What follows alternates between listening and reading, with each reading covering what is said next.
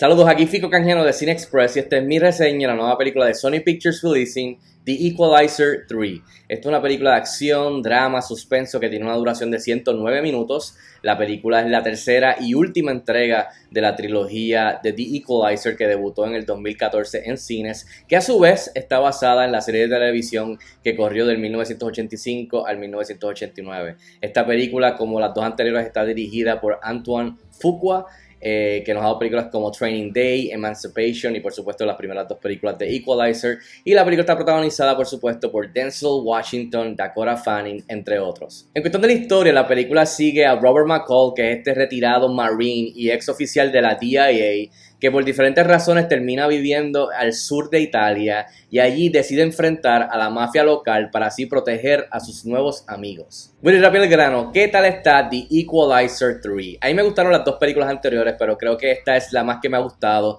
Creo que esta es la mejor entrega de la trilogía de The Equalizer. Creo que también un, un sólido cierre para la serie de Antoine Fuqua y Denzel Washington. También creo que en cuestión de la acción es la más violenta, la más gráfica, la más fuerte. Así que también creo, si te gustaron las dos películas anteriores, creo que esta también te va a gustar y vas a salir bastante satisfecho con la trilogía en sí. Bueno, entre las cosas positivas y que definitivamente funcionaron para mí de Equalizer 3, tendría que comenzar con lo que acabo de mencionar de que es un sólido cierre en cuestión de las tres películas. Creo que todas interconectan, tienen referencias aquí, esta película tiene referencias a la primera, a la segunda, se interconectan bastante bien eh, con detalles y referencias, el, el cual hace que las tres películas puedan existir de lo más bien interconectadas en cuestión de la historia de Robert McCall, el, personaje de Denzel Washington. Así que eso pues lo aprecio eh, en cuestión de, haber visto la 1, la 2 y la 3. Eh, también sigue siendo una película standalone, pero que funciona dentro de la trilogía en sí y le da un buen cierre sólido ya que si esta es la última película como prometen, pues creo que eh, se van en alto en cuestión de lo que trataron de hacer con las tres películas. Así que me gustaría ver una 4, no me molestaría, pero si esta es la última, en verdad salgo satisfecho. Otro de los grandes aciertos de la película es Denzel Washington, que aquí nuevamente está genial como Robert McCall. Eh, algo que me gustó mucho es que trabajó un poquito más en cuestión de la capa de, de alguien que no está completamente en shape. Aquí él no está al 100% en esta película. Me gustó que jugara más con ese lado de, del tiempo, de la mortalidad y de, ir pues envejeciendo, eh, por más que tengas estos talentos. Me gustó mucho eso también, me gustó mucho también el concepto de este personaje que carga con mucho, eh, mucho guilt en cuestión de, de, encontrar este sitio, este pueblito pequeño, encontrar la, buscar la paz. Y tan pronto encuentra esta, encuentra esta paz que intenten quitársela y entonces pues que él vea eso amenazado y pues actúe con sus eh, talentos, por supuesto. Así que me gustaron esas dos capas adicionales a todo lo que ya hemos visto de Robert McCall en las primeras dos películas y ahora en esta tercera. Juega con esas cositas y Denzel Washington lo hace muy bien eh, y también en los momentos de humor que son muy buenos en la película y muy bien utilizados. Eh, Denzel Washington con su carisma y presencia eh, lo hace muy bien. Así que, y a no le gusta ver a Denzel Washington pateando traseros, así que en ese aspecto también eh, hace tremendo trabajo. Otro aspecto que me gustó mucho de The Equalizer 3 es el, setting, el local, eh, este pueblito pequeño en el sur de Italia, Altomonte, si no me equivoco, muy bonito, bien hermoso, las diferentes vistas y tiros de cámaras que Antoine Fuqua nos regala para enseñarnos este pueblito, lo, lo lo cercano que es la gente, la plaza, los pasillos, las escaleras. Me recordó mucho a Puerto Rico este, y a algunos, básicamente los pequeños pueblos aquí en Puerto Rico, el viejo San Juan también, eh, la plazoleta.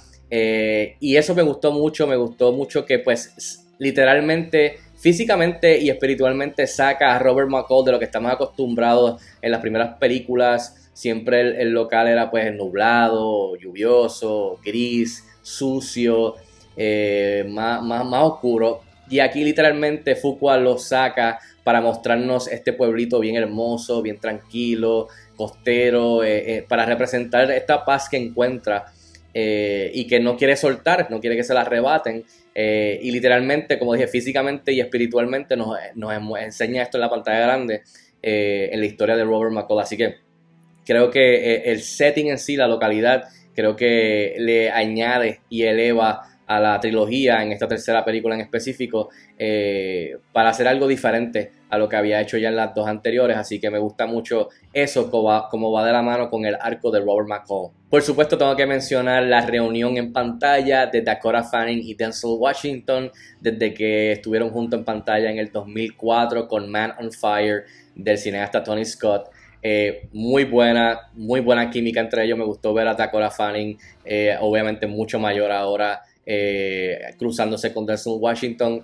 Me pareció genial, así que salí satisfecho con, con ese, esa otra capa de esta tercera película que la incluye a ella. y todo lo que tiene que ver en cuestión de referencias a, las otras dos películas. Que también aprovecho, aprovecho que me pareció este, algo chévere, es que también podemos ver que en esa película pues, fue dirigida por Tony Scott, que en sí Antoine Fuqua podemos decir que es el que ha tomado la batuta en este tipo de películas.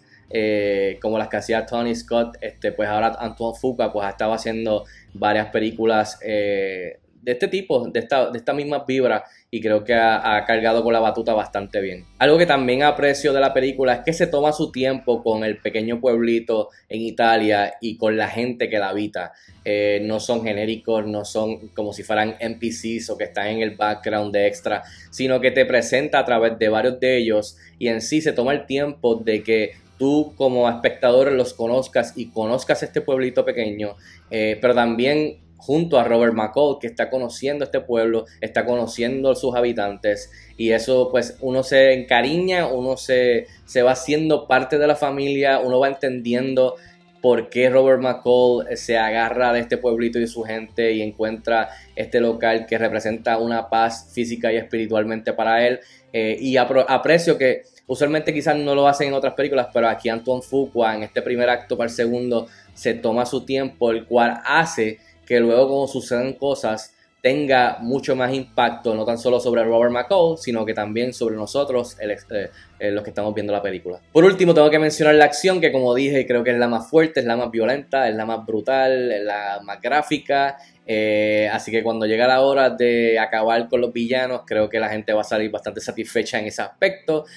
como dije, quien no le gusta ver a Denzel Washington repartir justicia, aunque sea un poquito fuerte. Y aunque la acción no es constante, eh, cuando llega eh, definitivamente te endereza en tu silla eh, como espectador y tú este, pues, lo sientes a veces en tus propios huesos. Así que incluso esta película tira más, representa más a, Robert McCall y, su, y la acción y lo que está haciendo, más tirando a los slasher. Así que esta película, la violencia yo creo que es más violenta que las últimas películas de Scream, para darles un ejemplo. En fin, yo le doy 3 estrellas de 5 estrellas a The Equalizer 3, que está disponible ya en cine. Si tienes la oportunidad de verla, déjame saber si estás de acuerdo conmigo o no. Escríbeme en los comentarios como de costumbre y hasta la próxima. Nos vemos en el cine.